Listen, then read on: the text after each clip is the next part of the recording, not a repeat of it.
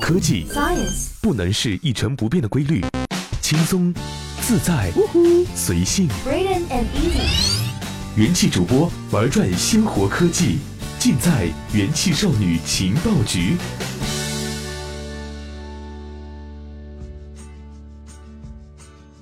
这里是用智商捍卫节操，用情商坚守美貌的正能量元气少女情报局，我是怡宝。人们都说男儿有泪不轻弹，更何况是下跪呢？网络上虽然流行说“请收下我的膝盖”，但也只是对爱慕和敬仰的一种表达。我们愿意跪天、跪地、跪父母，但是对于陌生人，请恕怡宝实在做不到。最近有一个著名的制片人，他的一跪分分钟打败了其他话题，上了头条，还吸引了众多明星发微博支持。哎，他到底是谁呢？为何要跪？让我们一起去看一看。这个人啊，名叫方丽，是电影《百鸟朝凤》的制片人。虽然怡宝还没有看过这部片子，但是方丽的这一跪吧，吓得我赶紧搜了搜《百鸟朝凤》。《百鸟朝凤》五月六号上映，上映一周总票房四百一十七万元，而同日上映的《美国队长三》票房已累计有八点二亿元，以及悬殊的场均人数。根据猫眼电影专业版，《百鸟朝凤》vs《美国队长三》的排片占比分别为百分之零点八和百分之三十七，上座率分别为百分之二十一点三和百分之四点三。豆瓣电影评分分别为八点四和八点零。就客观数据来看吧，《百鸟朝凤》的票房成绩与它的上座率、评分是不匹配的。该片的制片人方丽都说，《百鸟朝凤》的优质上座率与口碑相比，影片票房堪称惨败。但比《百鸟朝凤》票房与上座率、口碑的反差更夺人眼球的是其制片人方丽的下跪，这一跪。跪出了两个声音，也跪出了电影的热度，更贵出了对艺术电影、艺术院线的关注。那天晚上到底发生了什么？五月十二号晚八点，《百鸟朝凤》的制片人方丽在微博进行直播，聊起该片幕后的各种不易。说着说着，竟下跪磕头，恳求院线经理在接下来的周末为《百鸟朝凤》增加排片。他说。只要你能够在这个周末给我们排一场黄金场，我老方愿意给你下跪。制片人的这一跪，跪出了两个立场。第一个立场是支持片方应该提高《百鸟朝凤》的排片。微博网友荷叶微博说：“这电影拍完两年没人发行，两百多志愿者努力和部分院线有限支持后得以上映。”李翰祥导演有句话。我觉得是说给所有电影人的，与其锦上添花，不如雪中送炭。意思是说，票房好的电影自有观众支持，票房不好但是个好电影，需要电影从业者们的支持。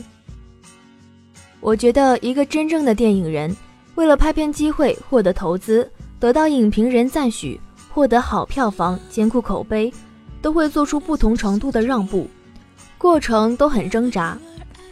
如果一个完全不在此挣扎的电影从业者或者参与者，一定是一个非常自恋与自私的人。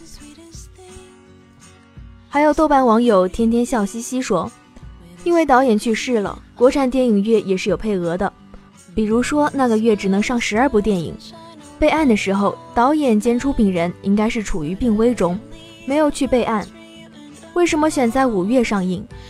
这部片子其实是没有了出品人，也没有宣发的，都是导演朋友义务帮忙，就像赶鸭子上架一样，大家临时接到任务，只能做成这样。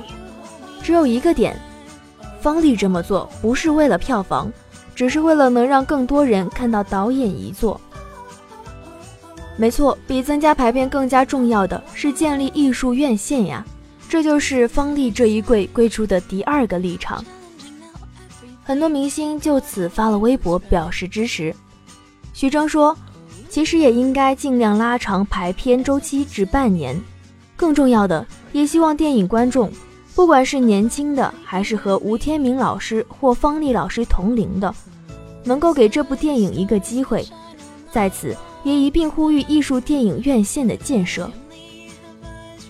韩寒说：“百鸟朝凤一路走到今天很不容易，期待艺术院线早日建立，可以给非市场取向的电影更多的空间。”这些明星表达的就是建立艺术院线啊。